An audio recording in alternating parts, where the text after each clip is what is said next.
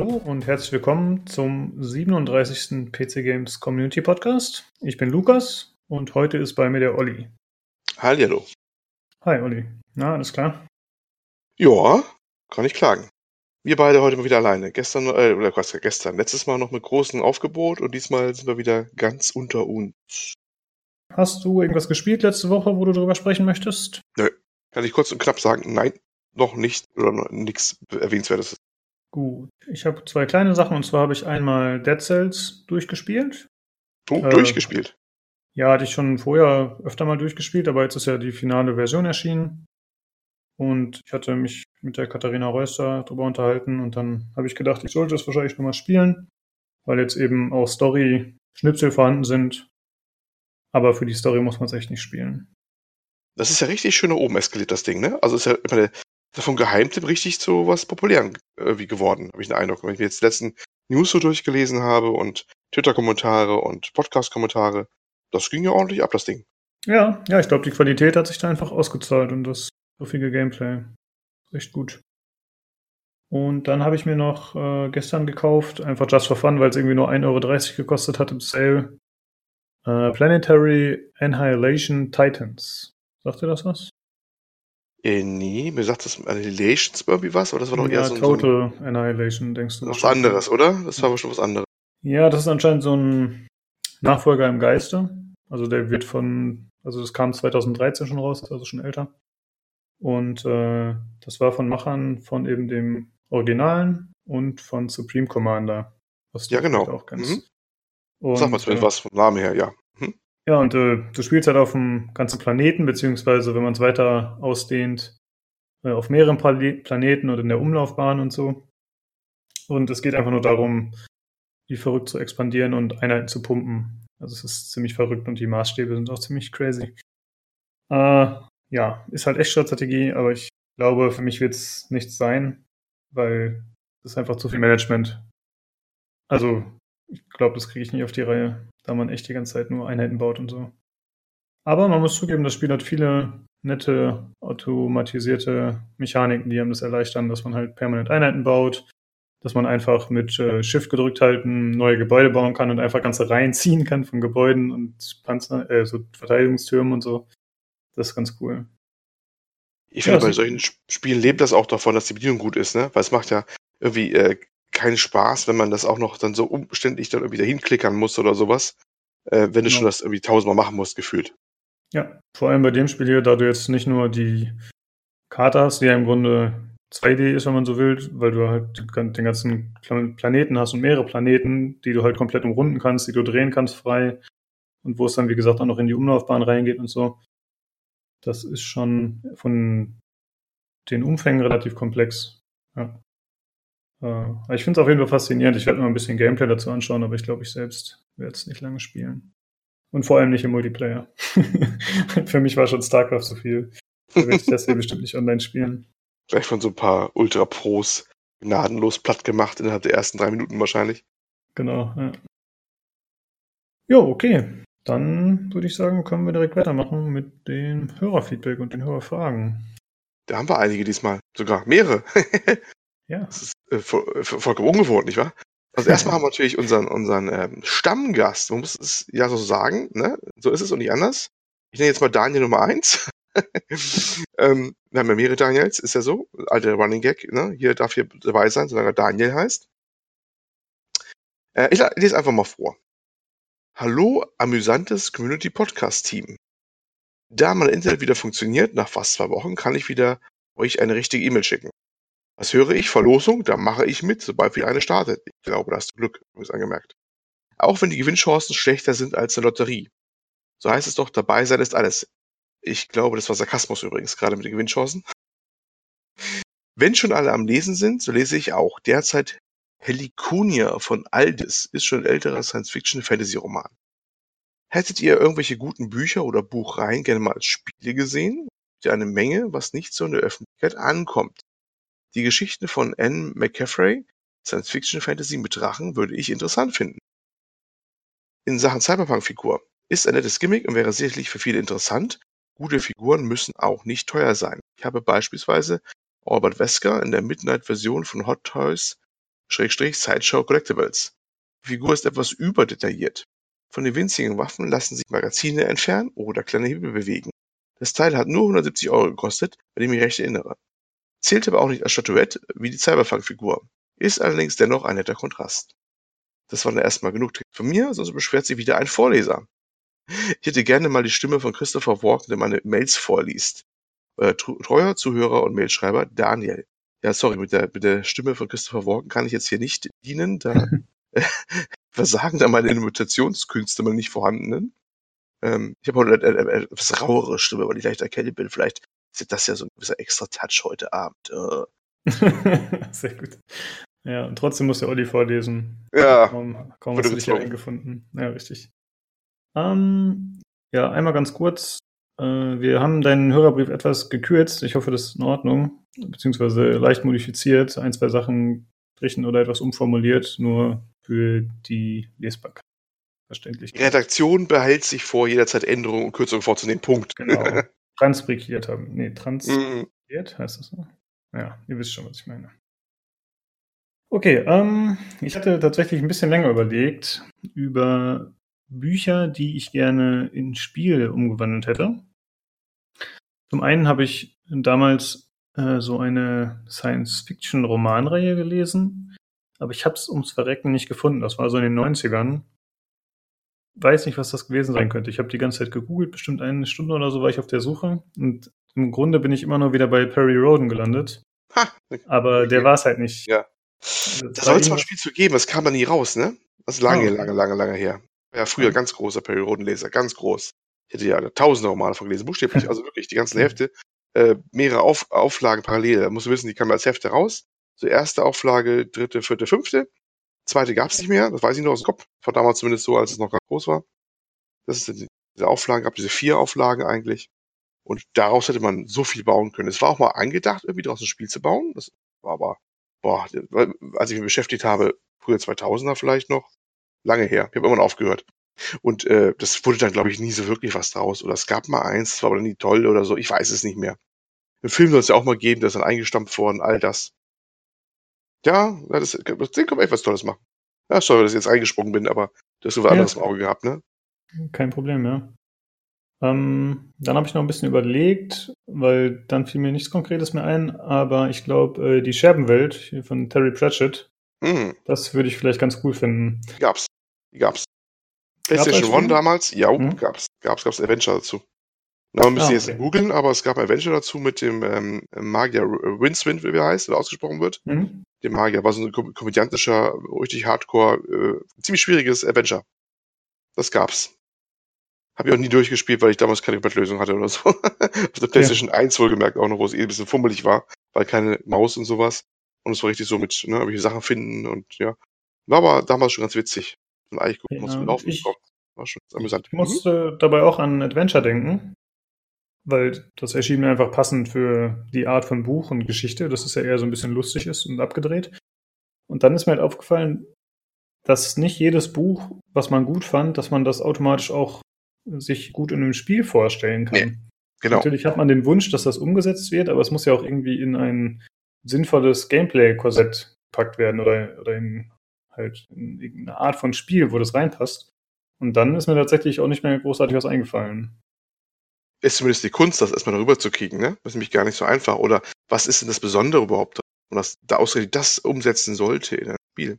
Ich habe zum Beispiel genau. das gleiche mir auch überlegt gehabt jetzt. Ich lese gerade so ein paar, ja, ich habe vergangenen Folge schon gesagt gehabt, ich fange wieder ein bisschen an zu lesen. Dann so angefangen, Sachen zu lesen, die habe ich schon vor, ja, buchstäblich 20 bis 30 Jahren gelesen oder sowas. Ja, kommt das hin? Ja, kommt sogar hin. Und das sind natürlich alte Schinken, auf gut Deutsch gesagt. Zum Beispiel der Envor-Zyklus von äh, Wolfgang Holbein. Der ist schon richtig alt, 80er Jahre. Also, ne, heutige Verhältnisse mhm. ist es schon recht alt. Und äh, den finde ich auch immer noch ganz toll, wenn ich jetzt lese. Also ich finde ihn sehr unterhaltsam. Ist natürlich auch ein bisschen, ja, ist ein bisschen Nostalgie dabei. Vielleicht sind sie gar nicht mehr so gut, aber das hat man früher halt gelesen und denkt man sich, ah, da kann ich mich noch erinnern und oh, das habe ich ganz vergessen oder so.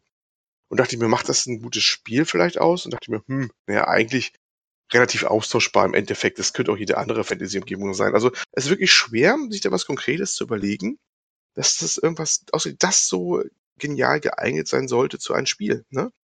Hm. die Frage, warum zum Beispiel damals sich CD Projekt, ähm, oh nee, Projekt heißt es ja korrekt, ähm, entschieden hat, ähm, den, den Hexer zu nehmen, ne? The Witcher. Äh, muss ja auch irgendwie einen Grund gehabt haben, oder weiß nicht, vielleicht war es auch was ganz Triviales. Gab es da jemals eine Aussage zu, warum sie ausgerechnet den genommen haben? Ich weiß es nicht. Ne? Oh. Aber ja, ja, gute Frage, ne? Warum wurde der Also genommen? Ich, würde vermuten, dass das einfach sehr durch die Popularität entstanden ist. Da in Polen ist diese Witcher-Reihe ja ziemlich groß, glaube ich. Hm, das kann gut sein. Und äh, ich hätte gedacht, dass sie als Lokalmatadoren sich dann sowas nehmen, womit man auch relativ erfolgreich sein kann. Und ich denke mal, sie haben es irgendwo auch gesagt. Ich werde mal nach der Folge recherchieren, ob ich es noch irgendwie rausfinde. Wäre ganz gut. Ich meine, er hat natürlich gewisse Eigenschaften. Ähm, er hat schon einen gewissen eigenen Touch. Er ist nicht ganz so die 0815 Fantasy. Das ist wahrscheinlich auch ein Grund mit. Ne? Hm, Äh, ja. Das hat wahrscheinlich auch geholfen mit dabei. Und das, ja, hat sich ja hat sich für die ja mehr als ausgezahlt, muss man ja ganz klar sagen. Aber gutes Nächsten gehabt. ja, das stimmt wirklich. Wobei er ja damit nicht so zufrieden war, das hatten wir auch schon Der Autor besprochen, nicht, Ne? nee, aber ich glaube, er hat auch überhaupt keinen Bezug zu ähm, Computerspielen oder sowas. Ähm, ja, ist dann halt so.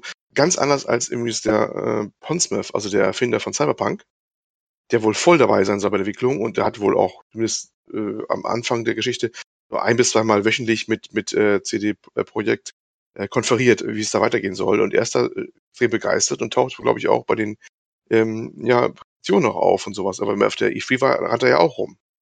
Hm, ja, das stimmt, er scheint da gut involviert zu sein. Mhm. Ja, und dann hat er noch geschrieben, äh, hat er noch, sich noch zu den Figuren geäußert und dass er anscheinend gerne selber welche sammelt.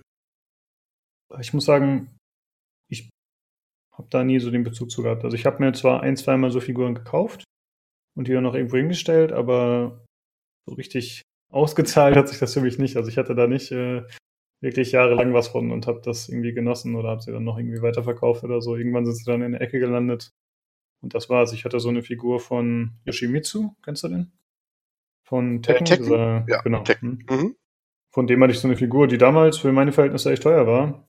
War halt noch in der Ausbildung oder davor, glaube ich, noch. Mhm. Da habe ich mir die halt für, ich glaube, 70 Euro oder so gekauft. Ich bin mir nicht sicher, keine Ahnung. Sah auf jeden Fall ganz cool aus und hochwertig und war auch ein bisschen beweglich und so. Es war auf jeden Fall ganz nett, aber ich, heute scheue ich mich immer davor, sowas zu kaufen, auch wenn mir die Sachen echt gut gefallen, weil ich mich kenne. Dann, landet es halt nur in der Ecke letzten Endes. Ich bin jetzt nicht so der Sammler, der sich die Regale voll macht. Ich auch nicht. Also mir hat's auch ganz praktische Gründe. Ich habe einfach auch nicht Platz mehr, so viele Sachen hinzustellen, weißt du? Also, wenn du Familie bist, dann musst du eh schon gucken, wo du dann Sachen hinmachst. Bist froh, wenn du eine Ecke hast, wo du deinen Hobbys überhaupt nachgehen kannst. Und jetzt irgendwelche noch irgendwie Statu Statuen oder Figurinen oder wie sie mal heißen mögen, die noch relativ empfindlich sind, auch noch wo hinzustellen, dass sie noch gut aussehen. Die Zeit ist bei mir vorbei, ehrlich gesagt, glaube ich. Das kann ich nicht mehr bringen. Das Ja. ist, ist einfach nicht mehr so. Das muss man, naja, habe jetzt auch keinen Bedarf nach. Aber wer da Freude hat, immer ran. Das stimmt. Äh, Und außerdem hatte ich ja in der letzten Folge dazu aufgefordert, dass äh, Leute uns gerne mal ihre Bundeswehr-Werbeslogans schicken sollen. Und äh, wir haben von Daniel was zurückbekommen. Leider nur von ihm, aber ist halt so. Äh, ich lese es mir eben vor. Und zwar hat er mehrere Varianten geschickt. Äh, einmal Bundeswehr, We are final, not alpha. Krieg ist unser Battle Royale. Und unser G36 hat die besten Stats, ganz ohne Patches. Jo. Der war gar nicht mal schlecht, fand ich die übrigens. Ähm, das war ja als Reaktion auf, die, auf den Gamescom, in Anführungsstrichen, Skandal, wo die Bundeswehr etwas, hm, sagen wir mal, geschmacklose Poster aufgehängt hatte zur ähm, Nachwuchsgewinnung. Ne? Das war als Hintergrund nochmal. Die Mhm. waren nicht viel peinlicher als seine Sprüche, die du gefunden hast. Ne? Und ähm, ja, ähm, gut Job, Daniel. Also ich fand die ganz witzig eigentlich. Ich habe bei dem Äh, G36, habe ich kurz überlegt, ja? weil das wurde ja eigentlich gepatcht, aber ich vermute mal, er weiß das, ne? Ist das so der Witz dabei?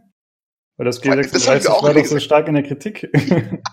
Das nicht gerade ausschießen kann, auf gut Deutsch gesagt, nach ein paar Schüssen, ne? Weißt ja, genau. Das habe ich mir auch überlegt gehabt, aber es hat eine gewisse Doppeldeutigkeit. Ähm, wenn beabsichtigt, dann extra Punkte dafür. genau. Also ich fand am besten Krieg ist unser Battle Royale, weil das war, trifft den Zeitgeist. Also mit Das- Battle Royale, das ist, äh, Das, äh, ist, äh, ohne Scheiß, das hätten die fast wahrscheinlich so gebracht. Das, das war so ein Spruch, der hätte auf die Poster draufgepasst. Die anderen war nicht viel besser, ne? ja, ja, ob das jetzt, was war das andere? VR Multiplayer? Irgend sowas. Ach, keine Ja, Ahnung, ja, aber oder- die waren echt komisch, ja. also Be äh, beste Open World oder irgendwie sowas war es. Genau. Also die waren schon sehr strange, die Dinger.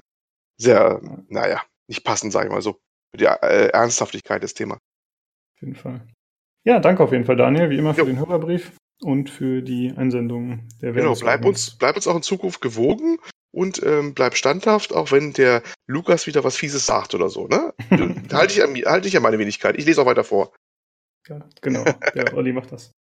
Ähm, dann haben wir noch eine kleine Nachricht bekommen von Daniel, also vom anderen Daniel, der auch beim letzten Podcast dabei war. Da kannst du ruhig wieder übernehmen, Olli. Ja, ähm, über Spiele zu Büchern, da ich in der nächsten Folge nicht dabei bin, stimmt, heute bist du nicht dabei. Das Schwert der Wahrheit, Klammern Wizards First Rule von Terry Goodkind, Goodkind, ja, so wird es ausgesprochen, Terry Goodkind. Da hätte ich gern ein Spiel dazu. Am besten ein Action-Adventure zur gesamten Buchreihe. Es sollte allerdings qualitativ schon besser sein als die unsägliche Legend of the Seeker Fernsehserie, die Gott sei Dank nach einer Staffel eingestellt wurde.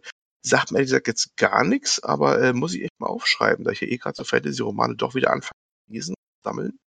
Muss ich mir das mal auf die Liste mal wie setzen. Klingt zumindest interessant. Ja, sagt mir ehrlich gesagt auch nichts. Ich habe auch nicht mehr dran gedacht, nochmal nachzuschauen. Das wäre vielleicht ganz gut gewesen. Ja, ja, ja, ja, wieder optimal vorbereitet hier. Sorry. ja, Einmal mit Profis. Ja, richtig.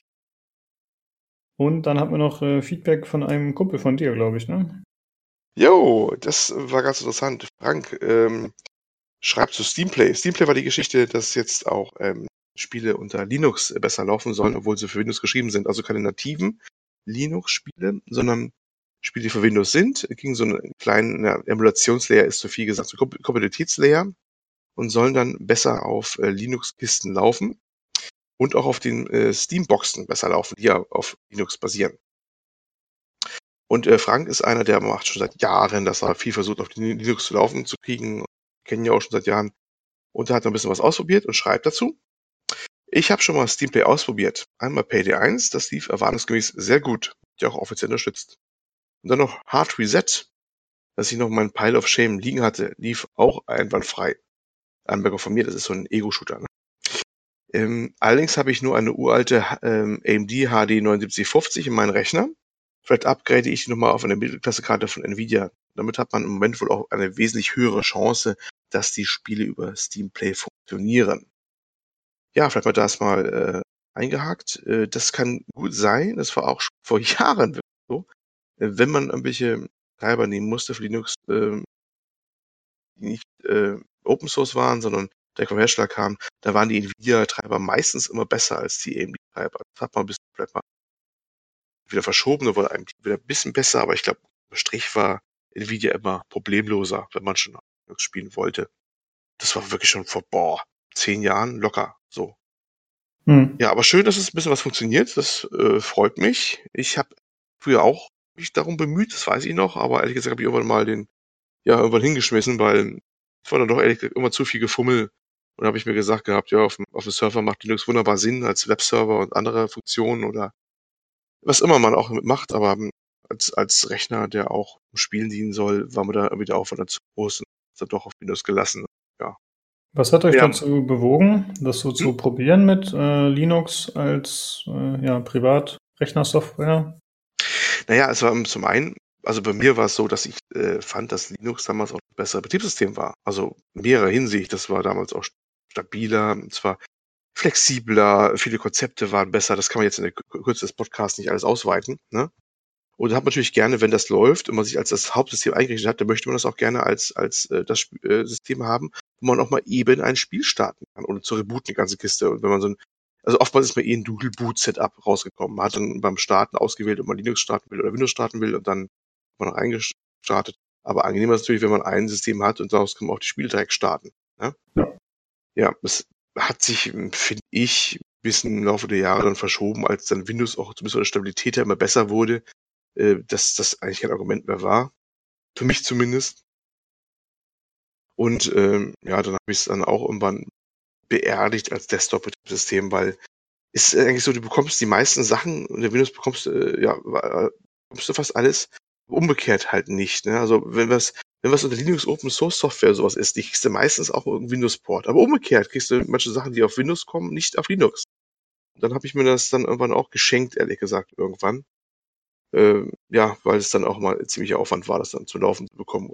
Nicht manchmal und auch Treiber und ja, ja. Treiber ist auch so ein Thema. Er schreibt ja selber hier, ne, dass die ähm, Nvidia-Karten eine bessere Wahrscheinlichkeit hätten, gut zu laufen. Das ist ähm, tatsächlich auch mal so ein, so ein, so ein Punkt. Ähm, Treiber, also muss wissen, es gibt mehrere Treiber, nicht nur einen, den offiziellen Treiber wie der Windows für eine Nvidia-Karte, sondern äh, es gibt immer so einen, so einen quelloffenen Treiber, der wird quasi so nachgebaut von, von Leuten. Der hat aber meistens keine gute 3D-Leistung, wenn überhaupt. Und es gibt einen offiziellen Treiber, mindestens einen offiziellen Treiber, von zum Beispiel in dem Fall von Nvidia selber. Den muss man meistens mal nachinstallieren, weil klar, der verträgt sich nicht mit äh, Open Source Richtlinien, verschiedene Lizenzen, hast du nicht gesehen. Das ist eigentlich nicht weiter schwierig. Das haben sie seit Jahren schon so eingebaut, dass es relativ schnell geht. Aber es ist natürlich immer ein bisschen extra Aufwand, wenn man den installieren muss. Und auch wenn der offiziell war, der ist meistens nie auf dem gleichen Versionsstand wie jetzt der offizielle Windows-Treiber. Zumindest kenne ich das von damals so. Das heißt, wenn äh, der, der Treiber auf Version X war und schon besonders schnell für das Spiel Y lief, dann äh, war es noch lange nicht so, dass der Linux-Treiber da und auch gut lief. Ne? Weil der, die haben sich mit der Intensität gepflegt, wie jetzt den Windows-Treiber. Klar, weil der ja auch wesentlich bedeuten auf. Ne? Ja, das waren so meine Erfahrungen. Ich, da habe ich übrigens äh, eine kleine Anekdote noch nebenbei. Ich habe da schon Linux-Spiele finanziert mit, lange bevor es Kickstarter gab. Es kam zum Beispiel mal Ank raus, Ank war hm. von Deck 13, das sind die, die, die Search-Macher heute. Ich noch. Das war genau. Genau. Ja. Hm. Und da gab es einen Linux-Port von. Und der äh, wurde nur ausgeliefert, wenn so und so viele Leute Geld vorgeschossen haben. Ach, krass. Ich dabei. ja, ja, genau. Und das war noch lange bevor es Kickstarter gab. Also, ne, also wirklich der Klassiker, was heute Kickstarter wäre, war damals so eine Aktion, ja, wenn so viele Leute sich finden, die das vor, vorordern, dann machen wir Linux-Port. Und das habe ich damals mitgemacht, das weiß ich noch. Ja, Sehr das so als Erinnerung. Ja. Äh, das Spiel, ja. über das ich eingangs erzählt hatte, äh, Planetary Annihilation, ist übrigens auch ein Kickstarter-Projekt gewesen. Hm. Ich hatte vorhin kurz nachgelesen, irgendwie das drei, nee, eins der ersten zehn Kickstarter-Projekte in Sachen Spielen, das über eine Million ging, glaube ich. So ah, ja. Mhm. Ja. Äh, okay, und Frank hatte noch ein bisschen anderes Feedback. Ja. Hat noch was mit Steam Controller geschrieben, ne? Genau. Äh, Steam Controller noch, weil wir jetzt erwähnt hatten, weil du warst, glaube ich, nicht so überzeugt davon, ne? Genau. Und, und nicht, nicht, so gute Sachen rüber gehört. Und er äh, schreibt ähm, ähm, jetzt etwas, was anderes, hat nämlich noch erwähnt, dass er sich irgendwie äh, Counter-Strike Go geholt hat. Ähm, Counter-Strike Go spielt sich auch gut mit dem Steam Controller. Ich habe Maus, das Tour gegen Controller getestet und ich glaube, dass ich mit dem Controller nicht schlechter bin. Mit Maus, Tastatur bin ich aber auch schon aus der Übung. Hab schon eigentlich mehr damit gespielt. Insgesamt bewege ich mich so oder so auch auf einem sehr überschaubaren Niveau. Ja, ich glaube, wenn ähm, Leute äh, viel mit üben, dann können sie ziemlich durchaus ein Niveau erreichen, ähm, äh, der das nicht ganz so schlecht ist, zumindest im, ja, vielleicht nicht gegen die Pros, aber so gegen Niveau, glaube ich. So schlecht war das Ding Controller auch nicht, aber es hat sehr gewöhnungsbedürftig, ne, zum einen, ne, was das andere ist auch Ego-Shooter mit Controller spielen. Da sagen wir PC-Spieler in der Regel immer so, bäh, geht gar nicht. Aber ich glaube, wenn da einer richtig Übung hat, also wenn ich mal anderen Leuten zugucke, wie die auf, äh, richtig auf Niveau und wie Halo oder sowas spielen, was da primär damals nicht gar ausschließlich, aber primär nur für Controller-Leute rausgeht, dann muss man schon staunen, wie die das da spielen. Das ist auch viel eine Übung, muss man ganz klar sagen. Also ich bin schockiert und entsetzt, Versetzt Frank und sowas schreibt, oh dass Gott. er einen Ego-Shooter mit dem Controller spielt am PC. Ja, dass er Sag das nicht zu laut, denn ich habe Frank eigentlich eingeladen, er könnte ja gerne mal zu uns reinkommen in den Podcast, ein bisschen was zu erzählen zu dem Thema. Ähm, Linux und, und, und, und äh, Spielen und sowas. Da hat er gesagt, nee, ich komme lieber doch nicht, weil der Lukas ist irgendwie dagegen. Also hast du wieder Leute vergrault. Hast du wieder gut gemacht. Ja, okay, okay. Aber, also nein. er kann gerne kommen, aber ich war trotzdem schockiert, muss ich sagen. Weil und zu deinem Argument gerade, dass die äh, ja auf Konsole auch sehr gut spielen, teilweise, da gebe ich dir absolut recht. Aber du musst es ja immer in Relation sehen, dass sie auch gegen andere Konsolen Heinis spielen.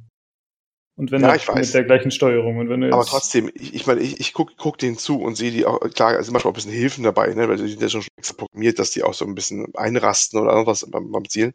Aber trotzdem, wenn ich manchmal zugucke, wie schnell die was ansteuern, das kriege ich nicht ansatzweise so hin. Also das nee, ist, auch nicht. Äh, das ist, also es ist schon ein Übungsfaktor dabei. Ne? Also da sind Leute dabei, die, die spielen da mit, mit dem Controller, Ego-Shooter, da schnackt ich mit den Ohren, die sind besser, glaube ich, mit dem Controller als ich mit der Maus oder sowas. Ne? Also es ist manchmal schon abstrus, aber die machen das wahrscheinlich auch schon seit klein auf. Mhm, ja. ja, gut. Dann akzeptiere ich das mal so. Oh, großzügig. Dann äh, kommen wir zu einer anderen Sache, die ich eigentlich hätte anfangs schon erwähnen können, habe ich dummerweise nicht daran gedacht. Jetzt machen wir es halt nach den Hörerbriefen. Äh, erstmal danke nochmal alles natürlich für das Feedback. Sehr nett. Genau. Wunderbar. Mehr davon. Immer ran. Genau. Und jetzt kommen wir auch was zu was Organisatorischen bezüglich des Podcasts. Und zwar nehmen wir schon seit, weiß ich nicht, 20, 30 Folgen immer über Discord auf. Wir hatten ja anfangs noch Teamspeak, aber sind relativ schnell umgestiegen. Ähm, und wir haben uns eigentlich ganz gut dran gewöhnt und wir haben uns jetzt entschieden, dass wir den Discord öffentlich machen. Vorher war das halt wirklich nur für unsere Aufnahmen und wo wir uns quasi vorher abgesprochen haben für die kommende Folge. Aber jetzt werden wir es so machen, dass wir auch ein paar andere Channel eingerichtet haben, dass Leute hier ihre Hörerfragen hinterlassen wollen, Feedback äh, hinterlassen können, dass wir, falls wir mal wieder ein Gewinnspiel haben, dass wir das hier abhalten, quasi über den Discord und dass wir so alles ein bisschen zentrierter, ein bisschen gebündelter haben und hoffentlich auch ein bisschen mehr Hörerinteraktion zustande bekommen, aber das muss man halt sehen. Wissen wir noch jo. nicht. Ich habe ähm, so ein bisschen die Hoffnung, dass das so ein bisschen so eine Art Homepage-Ersatz wird. Ne? Homepage haben wir mhm. ja nicht. Wir haben ja halt diesen Forums-Thread im pcgames.de Forum. Aber das ist natürlich auch ein bisschen sehr eingebuddelt da und wer geht da freiwillig hin, wenn einer nicht gerade im PC Games Forum ohnehin aktiv ist. Und so war unsere Idee, dass wir ja Discord-Server dafür nehmen könnten. Machen ja andere Podcasts auch schon durchaus. Und da hat man so gute Sachen von gehört, dass das gut angenommen wird. Und wir versuchen es auch mal. Also wenn ihr was habt, ne, ich glaube, Lukas wird gleich noch sagen, wo es zu finden ist oder nachher. Immer ran hier.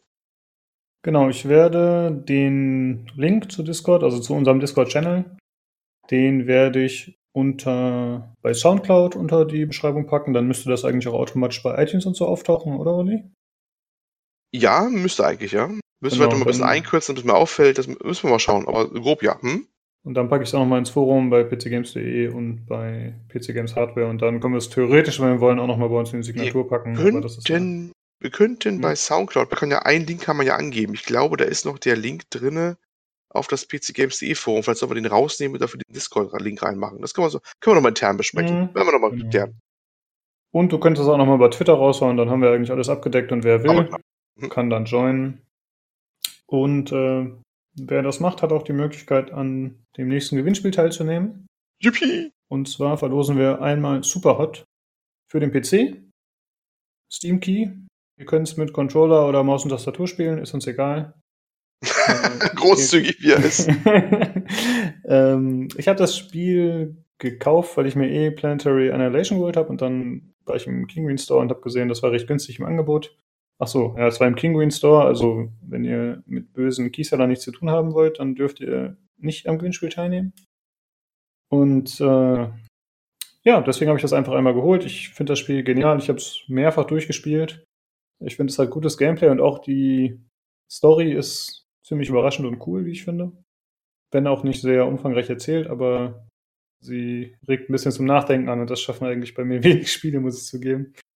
Das fand ich ganz cool.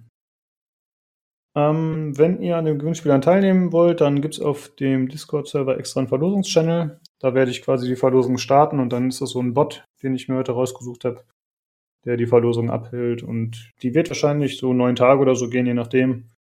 Ich würde es gerne in der nächsten Folge nochmal erwähnen, dass das Gewinnspiel läuft, sodass Leute die Möglichkeit haben, die diese Folge nicht gehört haben, noch daran teilzunehmen. Aber dann wird auch im Discord der Counter laufen, wie lange das Gewinnspiel noch geht. Genau. So viel zum Organisatorischen. Oder hast du noch irgendwas hinzuzufügen, Olli? Nein, alles drin. Alles gut. Okay. Achso, und die Serverstruktur, die wir aktuell erstellt haben, die Channel-Struktur, die ist natürlich noch ein bisschen vorläufig. Das heißt, wenn ihr da Anregungen oder andere äh, Ideen habt, was man da noch optimieren könnte oder erweitern könnte, dann teilt uns das gerne mit. Also bisher ist es noch überschaubar, wie gesagt. Gut, dann kommen wir zu den News oder dem, was letzte Woche passiert ist. Und das Sehr war tatsächlich. Hm, ja, schon. Aber es gibt ja ein großes Hype-Thema und das war, glaube ah. ich, No. Einen Tag nach unserer Podcast-Aufnahme kam dann das, äh, kam erstmal dieser Stream von CD Projekt Red online, der irgendwie, ich glaube, acht oder neun Stunden oder so lief der Stream, einfach nur mit irgendwelchen Zahlen, die durchgetickt sind. Jo. Und äh, ich hatte das ehrlich gesagt schon abgeschrieben. Echt? Ich dachte, da kommt nichts mehr, ja. Echt? ja. Hast du die trollen uns nur, oder was? Ja, quasi, ja. Und äh, dann aber auf einmal war es soweit. dass die Gameplay-Demo gezeigt wurde. Ja, auf einmal. Darf ich da einhaken kurz? Mhm. Oder bist du gerade Schwung? Dann, nee, nee, mach mal. Äh, okay. Ja, also ich habe mir ähm, spätestens gedacht, ja, da wird sicher was kommen, weil es kam ja schon die ersten Sachen auf, wie von der GameStar. Also sie haben, ab 6 Uhr übertragen wir live und gehen Kommentare dazu oder sowas. Da dachte ich mir, ah, okay, also die wissen mehr als wir. Also, dass da was kommt. Und habe auch von Rocket Beans irgendwas gehört. Ja, ab 6 Uhr sind wir auch online. Und ab 7 Uhr werden wir rein zufällig was zum Thema ähm, ähm, ähm, Cyberpunk sagen. Und äh, da war eigentlich schon klar, äh, die haben natürlich von der PR-Abteilung von CD Projekt äh, bekommen, dass es hieß, ähm, da beginnt der, äh, der Stream oder die Präsentation noch dann. Also dass da war irgendein ähm, Non-Disclosure Agreement drauf. Und ja, da, dann war ich dann auch hinterher, hab's natürlich auch laufend dann geguckt äh, hier, also was heißt beobachtet, ne? Nebenbei, was losging. Und irgendwann passierte dann was, da kam so halt so ein schicker Ladebalken. ne, das war ja alles so im Low-Tech-Metis, so im ASCII-Modus, alles so. Der dann vor sich hin äh, lud dann eine Ewigkeit, über 99 Prozent blieb man irgendwann stecken und hat dann auch nochmal gefühlt eine halbe Stunde da gewartet. Und dann, dann ging es los. Dann war es endlich da. Ja, das kannst du wieder übernehmen, Lukas. ja, also es war die Gameplay-Demo im Grunde, die auf der E3 schon hinter verschlossenen Türen gezeigt wurde. Nur, dass diesmal in der Demo ein, man eine Frau gespielt hat, anstatt des männlichen Hauptcharakters. Kurze Korrektur. Hm? Bei der E3 war es, glaube ich, auch eine Frau, bei der Gamescom war es ein Mann. Ach so, okay, das kann sein, ja. Möglich. Wollte ich nur mal klug scheißen, danke. Ja, okay. Kein Problem, dafür haben wir dich ja. genau, zum Klug, ja, danke. ähm, und ja, das Ganze ging los mit einer Mission, wo man mit dem, äh, mit dem Begleitercharakter unterwegs ist. Und äh, man ja, bewegt sich durch so ein altes Lagerhaus oder so, irgendein Industriegebäude wo äh, wummernde Elektrobeats laufen und wo irgendwelche, äh, ja, irgendwelche, wie nannten die sich? Weiß ich gerade nicht genau, aber solche. Scavenger.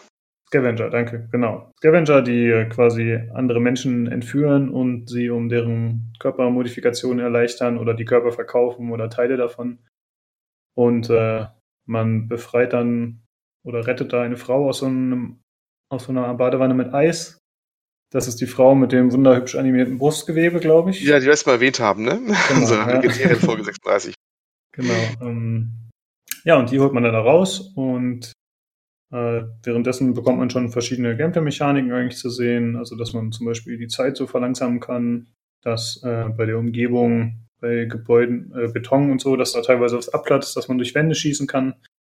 Das wirkte schon teilweise so recht stark geskriptet, aber trotzdem sah es schon ganz cool aus, fand ich. Und äh, im späteren Verlauf findet dann noch eine Mission statt, die auch ein bisschen länger ist und mit verschiedenen Abzweigungen, was ich ganz cool fand. Also wo man theoretisch auch äh, andere Alternativen wählen kann, wo verschiedene Fraktionen vorkommen, denen man sich entweder freundlich oder auch äh, negativ gesinnt nähern kann, was dann vermutlich auch zu verschiedenen Ausgängen führt und hoffentlich auch hinten raus zu deutlichen Veränderungen in der Story. Das wäre wünschenswert. Ich weiß nicht, inwieweit das realisierbar sein wird, weil sowas ist ja immer schwierig. Ähm, aber insgesamt hat man einfach mehr von der ganzen Atmosphäre mitbekommen, als das jetzt bei Screenshots der Fall war.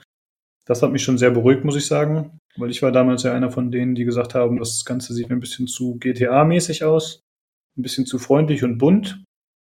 Das war jetzt zwar größtenteils immer noch bei Tag, diese Gameplay-Demo, aber man hat einfach gesehen, wie diese, diese Stadt, ja, wie sie einen quasi erschlägt, wie diese Vertikalität einfach jegliches Sonnenlicht raubt, mehr oder weniger. Also es ist schon äh, sehr urban natürlich. Und äh, auch die ganze Umgebung wurde besser gezeigt und man konnte das ein bisschen besser aufsaugen und hat so ein bisschen diese, ja, diese Straßenatmosphäre mitbekommen. Und äh, da gibt es halt verschiedene Shops, die da sind, die äh, irgendwelche Sachen verkaufen. Ähm, dann gibt es halt an der Ecke irgendwelche animatronischen Boxer, sag ich mal, was natürlich dann wahrscheinlich irgendwelche Cyborg-Geschichten sind oder Roboter-Geschichten. Und äh, bevor man zu der einen Mission ging, oder war das danach? Man war auf jeden Fall noch bei so, bei seinem, ja, Dia für Body-Modifikationen. Mhm. Das war auch sehr interessant, fand ich, wenn man halt. vor, vor, vor, der, Hauptmission quasi, die dann in der zweiten mhm. Hälfte kommt, ja. Ja.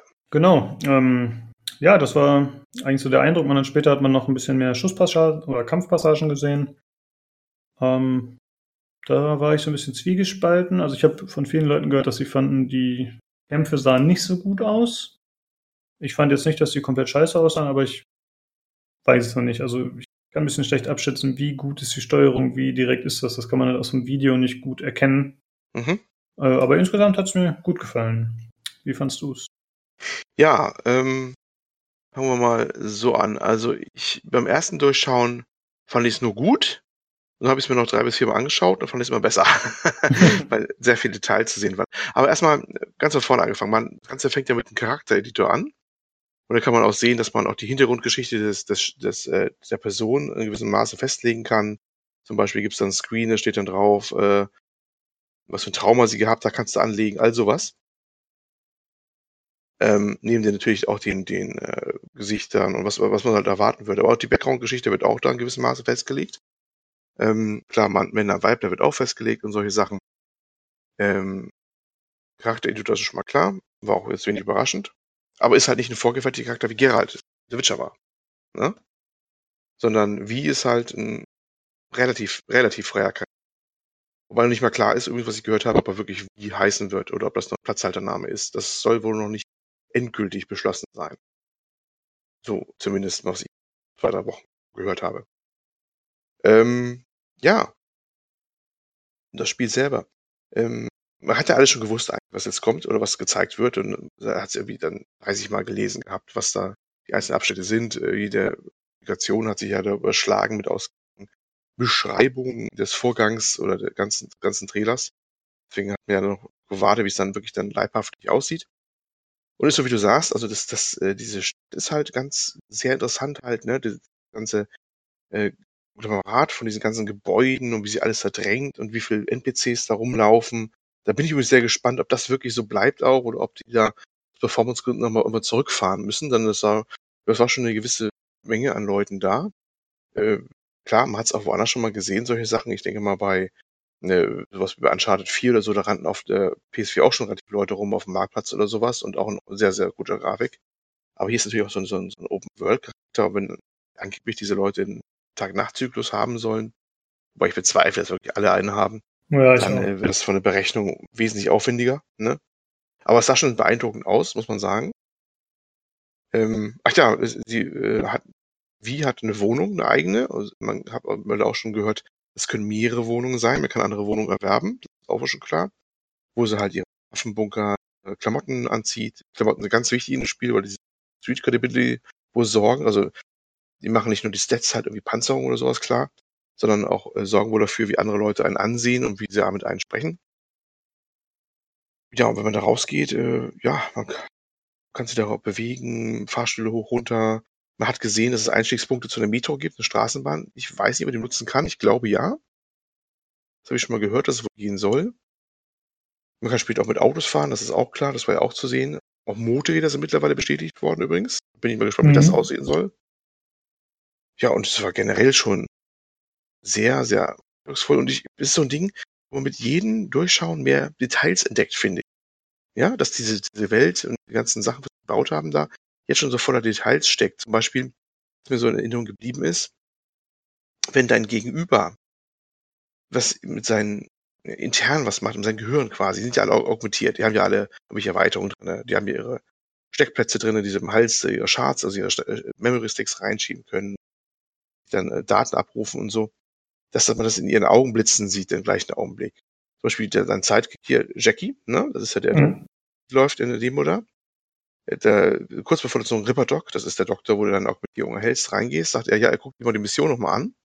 Im gleichen Augenblick siehst du seine Augen kurz aufleuchten, wie sein Gesicht so ausdruckslos wird. Also, dass er sich jetzt zurückgezogen hat, quasi, in seine eigene Welt, wo er die Sachen durchgeht. Und das war, fand ich, ein tolles, kleines Detail. Ja. Oder zum Beispiel als, äh, es gibt so eine Sequenz, da triffst du dich mit dieser Corpo-Agentin, also wo du das Geld zum Kauf von diesen ähm, ja, Roboter da hältst. Von dem Flathead. Ja. Genau, von diesen vierbeinigen Roboter. Ich möchte jetzt nicht die ganzen, es ist ja ausgiebig auf diversen Seiten beschrieben worden, was da eigentlich passiert von der Handlung her. Ne? der trifft sich halt mit so einer Cop-Agentin, die dort das Geld bereitstellen, weil selber Interesse daran hat, dass es passiert. Und da wirst du kurz von den äh, Bodyguards von ihr niedergeschlagen und bekommst so ein Ding reingestopft, so einen Hals rein. Das äh, ist eine Art Lügendetektor halt angeschlossen an ein eigenes Nervensystem. Ne? Und da kann man sehen, wie das da bei dem Bodyguard, der dich anguckt, auch dann aufleuchtet in den Augen. So offensichtlich dann gerade scannt oder sowas. Und das waren alles so Details, die fand ich sehr, sehr interessant. Und äh, ich äh, warte da auch, da wird, wenn sie es so durchhalten, dieses wo, weil das ist ja die Frage, ne? Halten sie das auch durch? Denn die wussten ja genau, dass diese eine Szene, dass das diejenige ist, die gezeigt wird. Dann äh, wäre schon toll, wenn das sie durchzeigen. Zu Kampf selber, das ist nochmal ein ganz anderes Ding. Da haben wir ja die News gehabt, dass ein ehemaliger äh, Counter-Strike-Profi, äh, wo das nur helfen soll, mitzudesignen, das Kampfgefühl, was ein bisschen überrascht hat, weil das Kampfgefühl oder Kampf ist ja irgendwie ganz anders als bei so einem Shooter. Denn es ist eher so wie wir bei, äh, na, wie heißt er? Äh, The Division, ne? wo man äh, mhm. eigentlich eher runterschießt, die Gegner, von den Werten her, von den PS her. Das heißt, äh, das ist nicht unbedingt, ein Treffer ist nicht gleich tödlich, wenn er nur, weil er ein Herz gegen oder Kopf gegen eintrifft, sondern es hat halt HP-Abzug zur Folge. Und das ist ja etwas, was an Leute schon auch bei The Division unglaublich gestört hat, dass man auf einen menschlichen Gegner äh, feuert und der fällt nicht gleich um, wenn es an einer kritischen Stelle einschlägt, nach Motto. Ähm, da gab es eine Diskussion zu über, im PC Games Forum übrigens und ich habe die Theorie da aufgestellt gehabt, ja, das ist natürlich so eine Sache, äh, die ist so gleich konkurrent zu dem, je nachdem, wie wir als äh, die Gegner als menschlich wahrnehmen.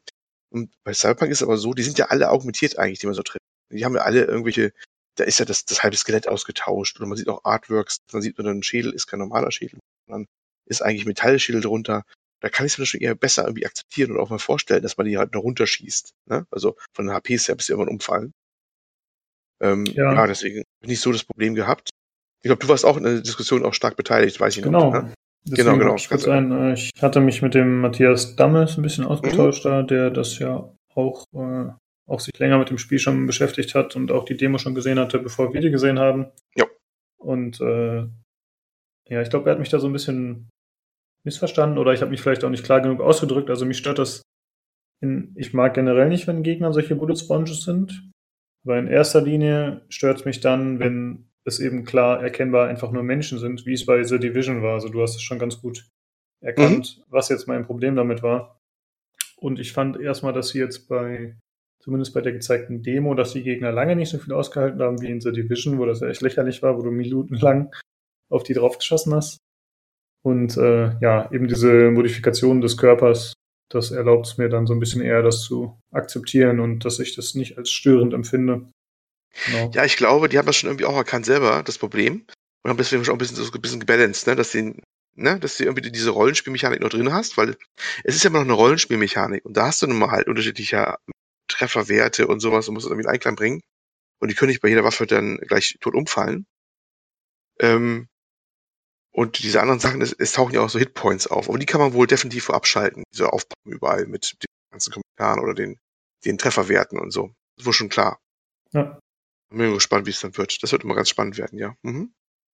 Wie haben dir diese ganzen futuristischen Waffen gefallen? Also, dass man zum Beispiel diese Projektile hat, die von der Wand abprallen und die Waffe, die auch im Bogen schießen kann und so, also Kurven. Wie fandest du das so? Fand ich in dem Umfeld eigentlich ganz passend, weil, ähm, gut, man sagt dann schon, kommt, ist ja die Frage, kommt Spielspaß auf. Bei Spielspaß denkst du ja dann automatisch, du musst zielen oder manchmal auch vorhalten, wenn sich ein Gegner bewegt oder sowas, ne? Und das ist halt, ähm, dann natürlich dann weniger der Fall, weil du so eine, so eine Schummelwaffe hast. Es gab in, in Titanfall, dem ersten zumindest, eine ganz ähnliche Waffe übrigens. Die mhm. hat auch, die ja. hat auch so verfolgen können. Und weil da was Riesengeschrei deswegen. Genau, ja. Smart Pistol. Und da ist, gibt es anscheinend mehrere smarte Waffen. Aber zum einen passt das voll in die, in die Thematik rein, denn es ist, äh, ja, wenn es Zukunftsgeschichte ist, durchaus zu erwarten, dass die Geschosse irgendwelche Nachverfolgungssachen äh, ähm, äh, haben irgendwie. Ist ja wirklich auch, ist kein Scherz, ist ja wirklich Entwicklung solche Sachen. Und klar, das, die wollen natürlich von weg, dass man primitiv jemand bei Kimmer und Korn oder Visier irgendwie treffen muss und es einfach menschenabhängig ist, ist klar. Deswegen passt es schon irgendwie da rein. Und ähm, die Augmentierung machen da auch schon irgendwie Sinn. Zum Beispiel, dass du dann siehst, wie die abprallen, die Dinger, und in die Ecke schießen kannst, also Abpraller also nutzen und sowas, ne, mit so einer vorbrechenden Flugbahn und so. Ja, ich, ich denke, das spielt stark eine Rolle, wie das dann nachher rüberkommt, wenn man das selber spielt, wie Spaß das macht. Das kann man jetzt einfach zugucken, glaube ich, nicht äh, schlussendlich beurteilen. Also ich fand das zumindest eine Bereicherung des Portfolios durchaus sozusagen. Ja. Ist ja auch, äh, wenn es ein reiner Shooter wäre, dann würde es kritischer vielleicht aussehen. Aber es ist immer kein reiner Shooter. Das ähm, Shooting ist ein Teilaspekt des, des Ganzen. Ja, das habe ich schon öfter jetzt gelesen von Matthias auch, aber für mich ist das trotzdem letzten Endes ein Shooter. Natürlich ist es ein Shooter mit RPG-Elementen oder meinetwegen auch ein RPG mit Shooter-Elementen, wenn man so will, aber für mich ist das Schießen immer noch die Kernmechanik, ja, die man neben Verhandlungen mit anderen Charakteren reden, wie auch immer, wahrscheinlich macht. Und die sollte dann für mich auch gut sein und sich befriedigend anfühlen. Achso, ich wollte dich noch fragen, wie hat dir denn die Grafik gefallen? Also ich finde, es war ja extrem detailliert, aber von der Grafikqualität war ich ein bisschen überrascht, dass sie nicht besser ausfällt. Teils, teils. Also ich hatte ja im letzten Podcast erwähnt gehabt, dass äh, die äh, Kollegen von Insert Moin, wenn ich mal als Kollege sagen darf, äh, äh, gesagt haben, ja, das könnte auf der PS4 Pro auch laufen. Ne? Ähm, ich habe mir beim Gucken gedacht, hm, ähm, weiß nicht, also ja, von, von der ich nenne es jetzt Rendering-Qualität oder so, diese grafischen Qualität als solche von Objekten, ja, klar. Aber diese Masse, die zu sehen war an Leuten in der Open World oder sowas, da habe ich meine argen Zweifel, ob das so geht. Ja? Also, ich hatte so den Eindruck, das ist alles schon durchaus machbar, was man sieht. Das ist jetzt keine Grafik, wo du sagst, du brauchst jetzt ein Atomkraftwerk geführt für, sondern es wird dann schon, wenn es rauskommt, irgendwie gehen. Ne? Ähm, aber ich habe Zweifel, dass es ohne Abstriche auf der Konsolengeneration läuft, zumindest die ähm, erweitert worden ist, also jetzt die Basis PS4 und die Basis Xbox One oder so. Ja, okay. Ähm, also ich muss sagen, ich bin eigentlich mittlerweile ein Verfechter dessen, dass ich sage, okay, ist egal, lass die Grafik ruhig stehen bleiben, in Anführungsstrichen, aber dafür entwickel lieber an anderen Dingen. Ja, also steck die Power in Physik, in äh, Berechnung von anderen Dingen. Also das ist einfach ja, die Grafik ist schon sehr gut und sie steigert sich nur graduell, finde ich, in letzter Zeit. Mal gucken, wie sich das ändert, vielleicht mit Raytracing oder so, wenn das mehr durchsetzt. Aber mh, hm, von daher finde ich es jetzt nicht schlimm. Also ich finde, wie gesagt, vor allem, dass die Spielwelt sehr detailliert wirkte. Mhm. Das ist einfach, vielleicht war es auch nur für die Demo, wie du schon gesagt hast, es ist halt eine Demo und vielleicht war es speziell darauf ausgelegt, aber ich hatte schon das Gefühl, dass die Spielwelt sehr authentisch wirkte. Jetzt vielleicht nicht gerade wie in Uncharted, ja. aber dennoch äh, sehr stimmig und glaubwürdig. Ja, mit der ganzen Werbung schon überall solche Sachen, ne? Also es kommt schon ein Gefühl auf, finde ich, dass das alles so äh, viel zu sehen einfach gab, ne? Also dass, dass die Umgebung reichhaltig ist, sie lebt, dass, dass, dass es überlegt worden ist, wie so eine Gegend aussehen könnte. Und das fand ich schon, das war schon da. Ja. Und vielleicht eine Sache noch, es wurde auch gezeigt, dass es Nahkampfwaffen gibt. Mhm. Äh, einmal sind das diese Klingen, die man noch aus dem allerersten Cinematic-Trailer kennt. Und die auch diese kleine Statue hat, halt die Frau mit diesen Klingen, die aus den Armen rauskommen. Die, mit denen kann man spielen. Und ich hatte gesehen, dass man auch einen Katana hätte aufheben können. Und anscheinend war es auch so, dass in der Gamescom-Demo oder während der E3, dass sie auch das Katana in Action gezeigt haben. Diesmal halt nicht, aber es lag da irgendwo rum in dem Video und er hätte es auch aufheben können. Das finde ich auch ganz interessant. Aber ich denke eigentlich auch, das sollte mit drin sein. An sowas sollte man denken in so einem Spiel. Ja, mehr habe ich eigentlich nicht zu sagen zu der Cyberpunk Gameplay Demo. Hast du noch was dazu? Nö, ich sag nur selber angucken. Macht. Kann man viel drüber reden, einfach selber angucken. Genau. Ist ja leicht zu finden, das Ding. Ja. Wir verlinken es natürlich auch nochmal. Aber ja. also ich freue mich drauf. Ich, also bisher ja. freue ich mich drauf. Es ist einfach, das könnte schon was werden. Also ich hoffe das Beste. Ja, ich auch. Was meinst du, wie lange es noch dauert? Einfach mal so ins Blaue. Ich sage Ende, Ende, frühestens Ende 2019, sonst 2020. Mhm. Ja. Es wurde jetzt irgendwie schon bekannt gegeben, dass äh, die ganze Story angeblich schon stehen soll, die Hauptstory. Dass das alles mhm. schon geschrieben wäre und implementiert wäre. So habe ich das zumindest verstanden. Und das hat mich halt so ein bisschen aufhorchen lassen und hoffen lassen, dass es alles ein bisschen schneller geht. Weil soll ja schon ziemlich viel spielbar sein auch. Ja. Aber man kann halt einfach nicht hinter die Kulissen schauen und man weiß auch nicht, welche okay. Prozesse also ich, Zeit beanspruchen.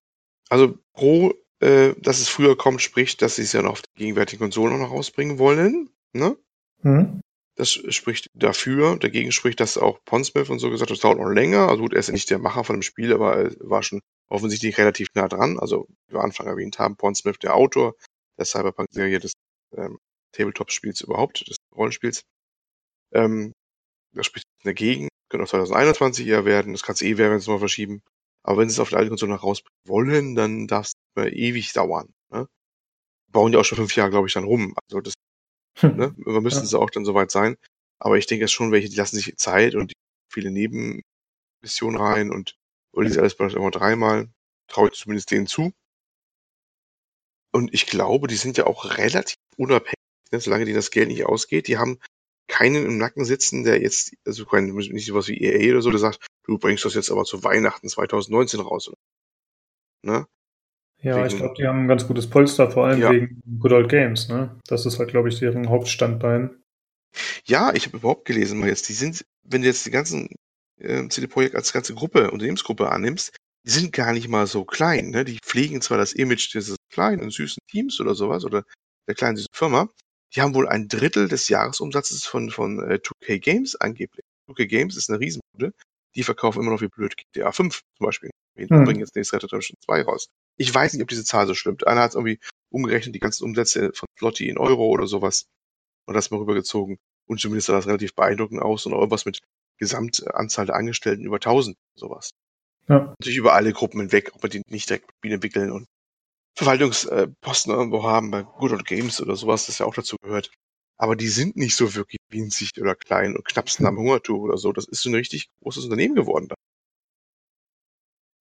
Ja, hoffen wir einfach nur, dass sie sich diesen Spirit bewahren oder zumindest den Ruf, den sie noch haben. Mhm. Das ist ja echt, die haben ja echt einen krassen Ruf, ne? Also ich glaube, ich kenne keinen Entwickler, der aktuell so einen guten Ruf genießt. So irgendwie haben, die haben alle ja, ja. irgendwann mal Dreck am Stecken gehabt. Ich meine, gibt es halt auch noch nicht so lange und die sind vor allem noch nicht so lange so populär. Ne? Es kann natürlich auch sein, dass es mit der Zeit äh, ein bisschen mehr Macken im Image gibt, sei es berechtigt oder unberechtigt.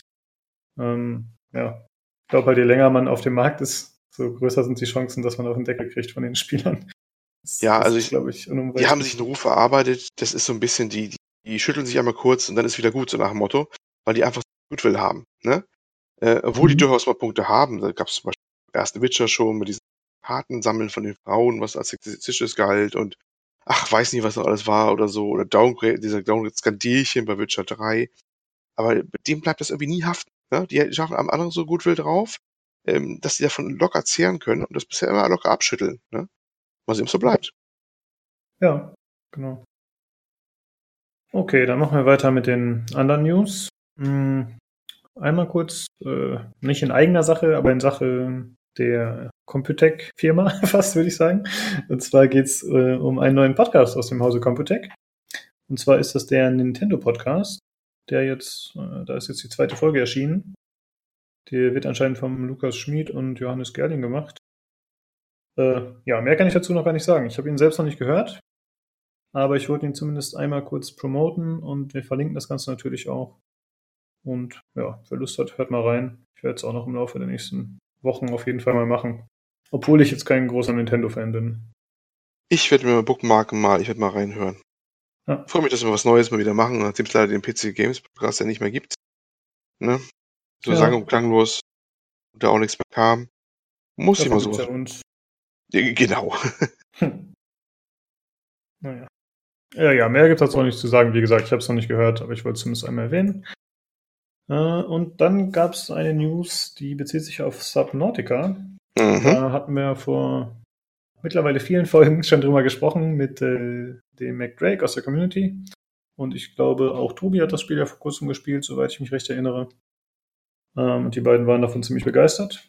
Und jetzt wurde angekündigt Subnautica Below Zero. Das ist eine Standalone-Erweiterung. Und äh, ja, das ist ja so ein Survival-Spiel unter Wasser. Und äh, durch diese neue Version sollen halt äh, entsprechende Mechaniken eingeführt werden, wie zum Beispiel, dass man auf Temperaturen achten muss, äh, dass neue Umwelteinflüsse dementsprechend dazukommen äh, und auch neue Gameplay-Elemente. Aber es soll versucht werden, dass man die bisherigen Elemente beibehält, was ich auch als angebracht empfinde, denn es wäre dumm, wenn man das Spiel erweitert mit einer Standalone und dann Features streicht, die schon vorhanden sind. Äh, aber ich bin da eigentlich ganz zuversichtlich, dass sie das ganz gut über die Bühne kriegen. Es geht anscheinend erst in eine Early Access Phase hm, und es gibt auch noch keinen klaren Release-Termin. Irgendwann in den nächsten Monaten heißt es nur aus den News hier von pcgames.de. Und die verlinken wir natürlich auch. Jo, mehr dazu gibt es eigentlich nicht zu sagen. Und dann geht es weiter mit Anthem. Mhm. Hm, da wurde angekündigt, dass die sämtliche DLCs nicht extra bezahlt werden müssen, sondern dass man das Hauptspiel kauft und dass es dann die Möglichkeit gibt, äh, die Javelin, also diese Kampfanzüge, zu modifizieren optisch, was man dann eben gegen Echtgeld machen kann. Oder sogar sich anscheinend auch im Spiel verdienen können soll, aber ich denke mal, das wird dann wahrscheinlich so ein Trade-off, ja. Habe ich Lust, jetzt irgendwie 30 Stunden zu farmen, um einen blöden Helm zu kaufen? Oder mhm. gebe ich zwei bis fünf Euro aus und habe ihn direkt? Gut. Von daher denke ich mal, dass man über den Weg auch Leute dann holt, die Echtgeld ausgeben. Und es soll aber keine Lootboxen geben, es soll keinerlei Paywall geben. Ja, das klingt auf jeden Fall schon mal ziemlich gut. Ist im Grunde der Ansatz, den auch Battlefield 5 fährt. Und denke, das wird auch zukünftig sich noch mehr verbreiten, zumal ja jetzt zum Beispiel in Belgien Lootboxen eben nicht mehr erlaubt sind. Und äh, ja, ich denke, das wird sich dementsprechend ah. so anpassen. Das sind gute News, würde ich sagen. Ich frage mich nur, wie sie dann dauerhaft den ganzen Laden da finanzieren wollen bei Endfilme. Also bei Battlefield ist es so, wir wissen schon viel DLCs da noch kommen, was da noch an Maps kommt. Also mhm. irgendwann ist da noch ein Ende. Das ist ja bei jedem Battlefield so gewesen. Ne? Also früher, später ist ja Schluss. Aber so wie Endfilm ist ja irgendwie ähm, Irgendwas, das soll ja offensichtlich länger laufen. Das nur aufbauen soll, jetzt abgesehen vom einmaligen Kaufpreis, diese kosmetischen Sachen, gut, andere haben es auch gemacht, aber puh, erstaunt mich, dass sie das so eingegrenzt haben. Also ich, ich finde es ja gut, als, als Konsument finde ich es gut. Mhm. Aber macht sich natürlich schon Gedanken, wie das Ganze mal laufen soll von, von der Finanzierung her. Ich meine, das ist ja deren Problem, ganz klar. Aber ja, mal sehen. Also ich, ich weiß nicht, das ganze Endfilm-Thema ist für mich immer noch so schwer fassbar. Also das, das ganze Ding, solches, wie weiß ich nicht. Tue ich mich schwer mit. Ähm, wird doch spannend sein, was da mal abgeht, wenn es dann losgeht. Ja, also ich glaube, du unterstützt ein bisschen die Kaufkraft der Spieler verglichen mit deiner eigenen oder die, oder die Bereitschaft, solche Sachen zu kaufen. Bereitschaft mal. Genau, ja, ich kaufe dann ja auch schon mal irgendwelche Ingame-Inhalte, die eigentlich keinerlei Wert haben. Ja. Jetzt in Rainbow Six habe ich letztens irgendwelche Klamotten da gekauft, die wirklich nur kosmetisch sind. Bei Dota hatte ich viel solche Sachen gekauft, hatte ich ja schon mal erzählt. Dann haben wir solche Leute wie Sven, der im Rainbow Six Podcast sich sehr darüber aufgeregt hat, aber trotzdem fast alles gekauft hat. also es gibt ja auf jeden Fall einige Leute, die ihr Geld da reinstecken. Und äh, auch Fortnite zum Beispiel, ja, ist komplett Free-to-Play. Ich meine, gut, Fortnite ist jetzt ein Sonderbeispiel natürlich, aber viele Free-to-Play-Spiele schaffen sich zu finanzieren. Und äh, ich glaube, wenn sie ihr Hauptspiel verkaufen und dann sich weiter quasi als Free-to-Play-Modell äh, weiter finanzieren. Ich glaube, wenn das Spiel die entsprechende Qualität hat, dann wird das problemlos funktionieren. Und alternativ können sie halt immer noch äh, ihre Meinung ändern, treu nach dem G äh, Grundsatz, was interessiert mich mein Geschwätz von gestern, können sie natürlich auf einmal doch wieder irgendwelche Dinge einführen, genau. Oder sie machen sich irgendein Hintertürchen. Ja, das ist kein Story-DLC, sondern nur eine weiß ich, besondere Mission. Keine Ahnung. Die machen also es vielleicht wie bei, die machen es vielleicht wie bei, bei meinem äh, Minecraft Stories hier von, von Telltale, ne? Mhm. Wo sie dann irgendwie da wie eine äh, paar Folgen, äh, gab es glaube ich einen äh, Season Pass, aber irgendwie waren die letzten paar Folgen dann nicht Teil des Season Pass, weil irgendwie angeblich extra, aber das andere war Ende vor dem Cliffhanger, ganz wilde Begründung. War das nicht irgendwie so, dass es fünf? Das glaube ich auch gehört. War das nicht bei Inside 9 oder wo hast du das jetzt her? Ja, es kann sein, ja. Weil irgendwie habe ich gehört, dass sie äh, die fünf Folgen waren im ersten Season Pass, aber dann gab es noch ein oder zwei später, wo man dann irgendwie nochmal extra kaufen musste oder so. Halt auf jeden Fall so, dass man nicht das komplette Ende direkt mit dem Season Pass hatte. Naja. Ja, wunderbar. Ja, ich hoffe, Ansem wird es nicht so machen und sie machen es vernünftig. BioWare könnte auf jeden Fall ein bisschen gute Presse mal wieder gebrauchen. Mal gucken, ob das funktioniert.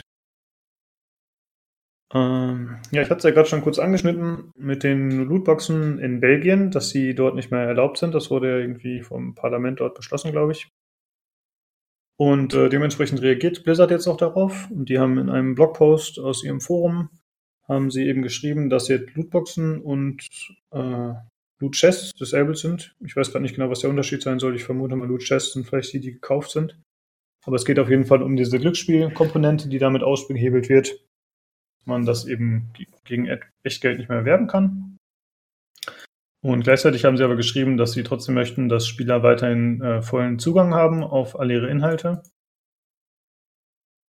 Ähm, wie war das nochmal? Genau, und zwar können die Spieler sie weiterhin bekommen durch Spielen, aber eben nicht durch Echtgeld. Aber sie haben jetzt auch nicht gesagt, okay, dann machen wir für die belgischen Spieler jetzt äh, machen wir direkt alles frei und sie können jederzeit alles haben, sondern es muss halt immer noch erspielt werden. Was ja nicht so einfach ist wahrscheinlich, da es ja auch so zeitlich begrenzte Events gibt und wenn man jetzt sagt, okay, ich will all diese Kisten, die man in drei Monaten hier bekommen kann oder alle Items, die es in Kisten gibt, dann müsste man schon ganz schön ordentlich spielen, damit man da das Gold für zusammen bekommt. Ja. Ja, aber grundsätzlich eine gute, aber logischerweise auch zu erwartende Maßnahme, da sie sich an die gesetzlichen Vorgaben halten müssen. Und äh, ja, das ist ganz interessant, weil das wird halt auch wahrscheinlich die Zukunftsstrategie dann zeigen von Blizzard und vor allem auch anderen Publishern oder Entwicklern, wie man jetzt damit umgeht, und äh, ich denke, auch in anderen Ländern wird sich sowas vielleicht durchsetzen. Oder vielleicht sogar in der EU, je nachdem, was da so kommt. Ja, und da müssen auf jeden Fall andere Finanzierungsmethoden her. Ach so, und das ja. äh, gilt nicht nur für Overwatch, sondern auch Heroes of the Storm natürlich. Ja. Da darf man schon gespannt sein, was man ausbewirken wird. Ja. Hm? Ja, ich finde ein bisschen überraschend, dass jetzt äh, Dings nicht erwähnt wurde, das Kartenspiel Hearthstone. Ich habe das jetzt noch nie gespielt, aber kann man nicht da auch Karten kaufen? Kartenpacks, oder? Ich habe es auch nicht ja. gespielt, will ich gar nicht so sagen. Kann aber gut sein. Müsste ja, das gleiche Prinzip quasi sein. Ich meine, alles wurde irgendwelche. Das Komische ist, glaube ich, das hat einer auch schon mal erwähnt gehabt. Da müssten sie aber eigentlich diese, diese Sachen wie zum Beispiel diese Fußball-Sammelbildchen, weißt du, also wirklich die physikalischen, ne? Mhm. Oder auch diese Kartenpacks irgendwo, glaube ich, bei den Kartenspielen, die wirklich, mhm. wo du wirklich reale Karten kaufst bei diesen ähm, Sachen, Magic oder sowas glaube, das ist ja auch so, du weißt nicht unbedingt vorher, was drin ist. Also bei den Sammelbildchen definitiv nicht. Bei anderen Spielen weiß ich es nicht. Ich habe es mal gehört, dass es auch so sein soll. Ist es nicht so? Nee, also bei Magic weißt du auch nicht, was du bekommst. Das ist auch jo, ein Glücksspiel. Das ist das gleiche Prinzip. Das ist doch auch ein Prinzip, wo du sagst, Glücksspiel. Ja, ich glaube, oder, oder könnte ich mir vorstellen, bei diesen ganzen digitalen Sachen, bei diesen kosmetischen Inhalten ist das, das ist nicht greifbar. Und die, die Kinder können auch sehr schnell sehr viel Geld ausgeben ohne dass die Eltern das merken, glaube ich. Das ist so eine gewisse Gefahr. Wenn du jetzt als Kind äh, zu Hause sitzt und auf einmal jeden Tag da fünf neue Päckchen mit Magic-Karten hast, dann wird die Mutter, glaube ich, irgendwann mal misstrauisch und fragt so, was machst du mit all deinem Taschengeld? Während diese digitale Sache, die ist ja überhaupt nicht greifbar für die Eltern. Die müssen sich ja komplett mit dem Spiel beschäftigen oder ihr Kind überwachen, PayPal oder, oder Paysafe-Cards oder so gucken, was macht das Kind mit dem Geld, damit sie überhaupt merken, dass das Kind so viel Geld ausgibt. Ich glaube, das könnte vielleicht so eine gewisse hm. Gefahr dabei sein. Oder, oder so einer der Hintergründe. Ich, ne? Man überlegt, so ein bisschen auch sehr schwammig alles.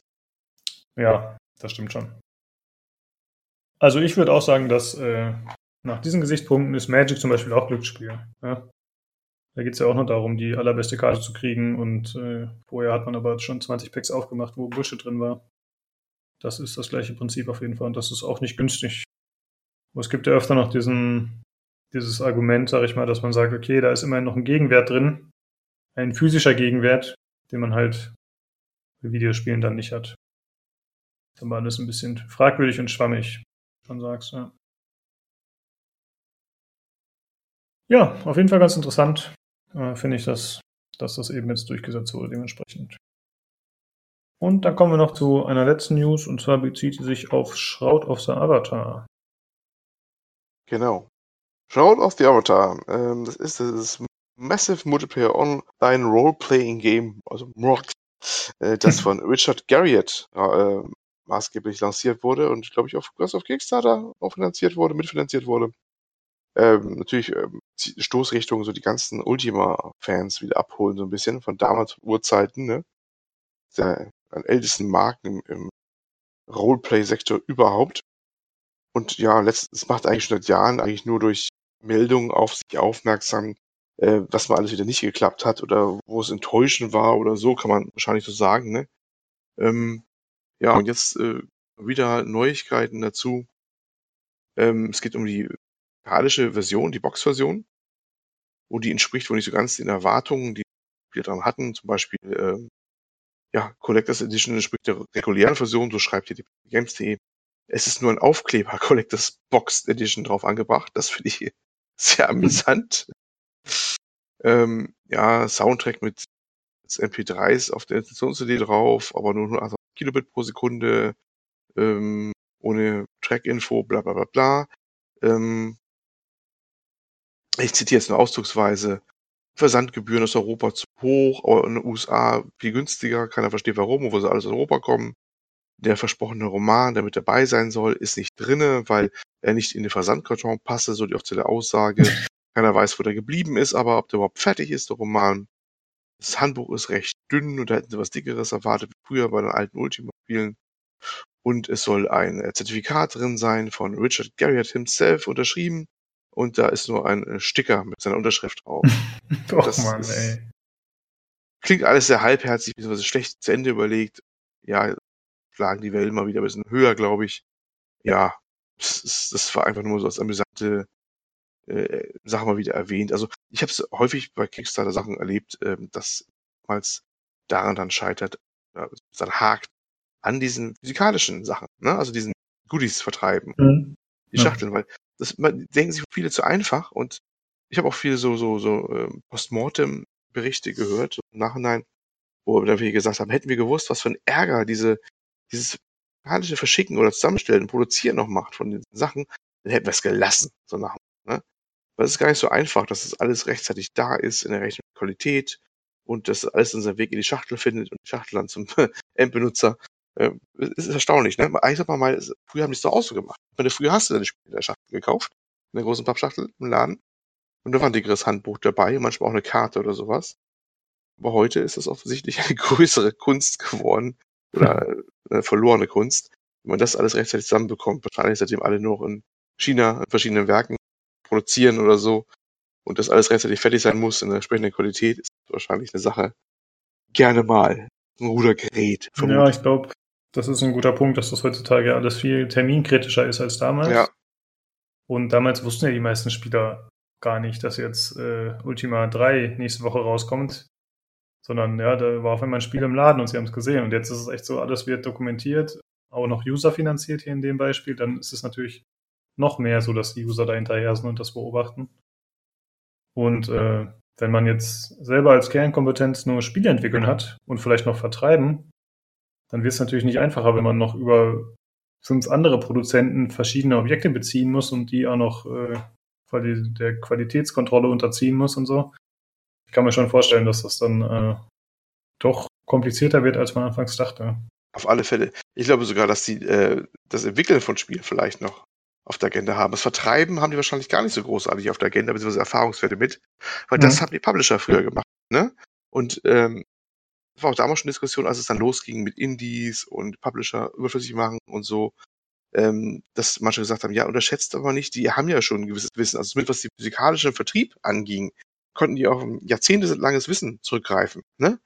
Die, äh, wahrscheinlich werden ein paar Leute da ja, mitleidig höchstens ein bisschen lächeln über die Probleme, gesagt haben, ihr versucht da Probleme zu lösen, die haben wir schon vor 20 Jahren gelöst gehabt.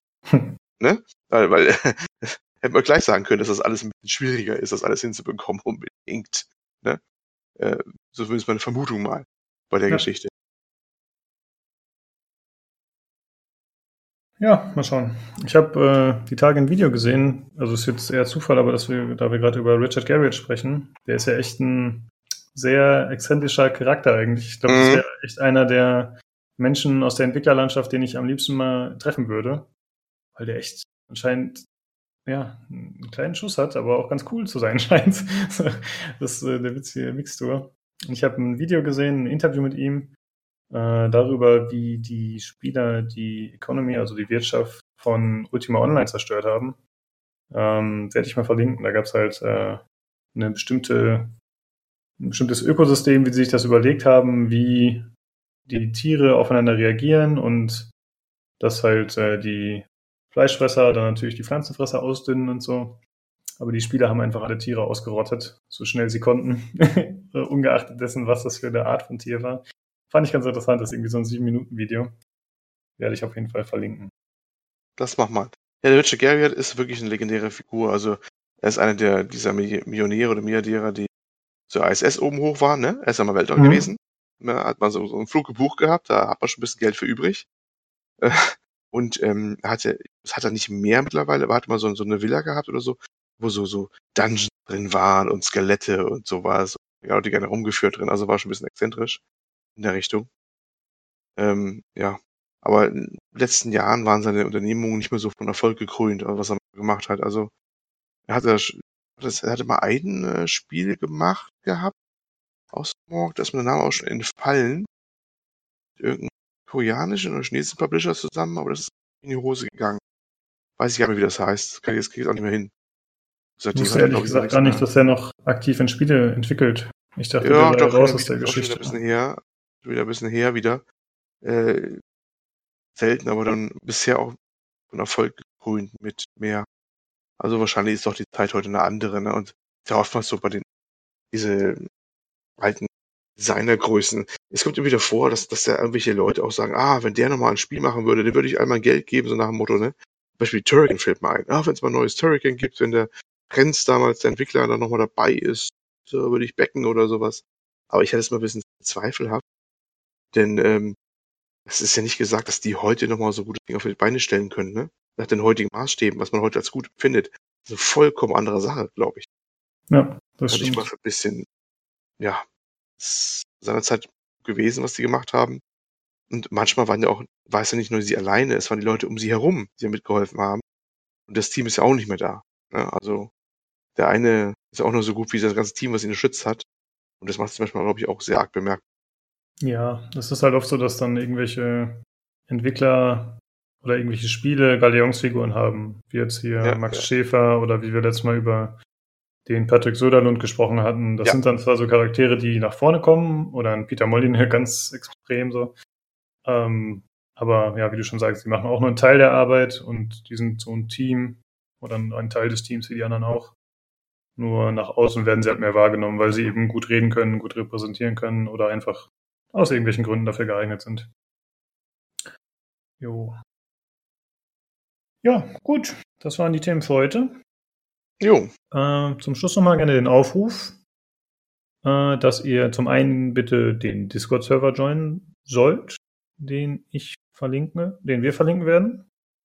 Dann, dass ihr bitte, wenn ihr Hörerfeedback oder Hörerfragen habt, Kritik, Lob, wie auch immer, dann hinterlasst das bitte auch auf dem Discord. Ähm, wenn ihr euch gar nicht daran gewöhnen wollt, oder du, lieber Daniel, falls du lieber wieder E-Mails schreibst, du weißt ja, wie du uns erreichst, äh, an alle anderen, das ist äh, pcgcpodcast.gmail.com. Ähm, ansonsten, ach so, auf dem Discord wollte ich noch was dazu sagen. Und zwar, es gibt zwei Channels. Es gibt einmal einen Channel, der nennt sich Hörerfeedback. Ja, wenn ihr jetzt nicht extra eine Hörerfrage einsenden wollt, sondern uns einfach nur ein Feedback geben wollt und ihr wollt nicht unbedingt, dass das vorgelesen wird, dann könnt ihr das da hinterlassen.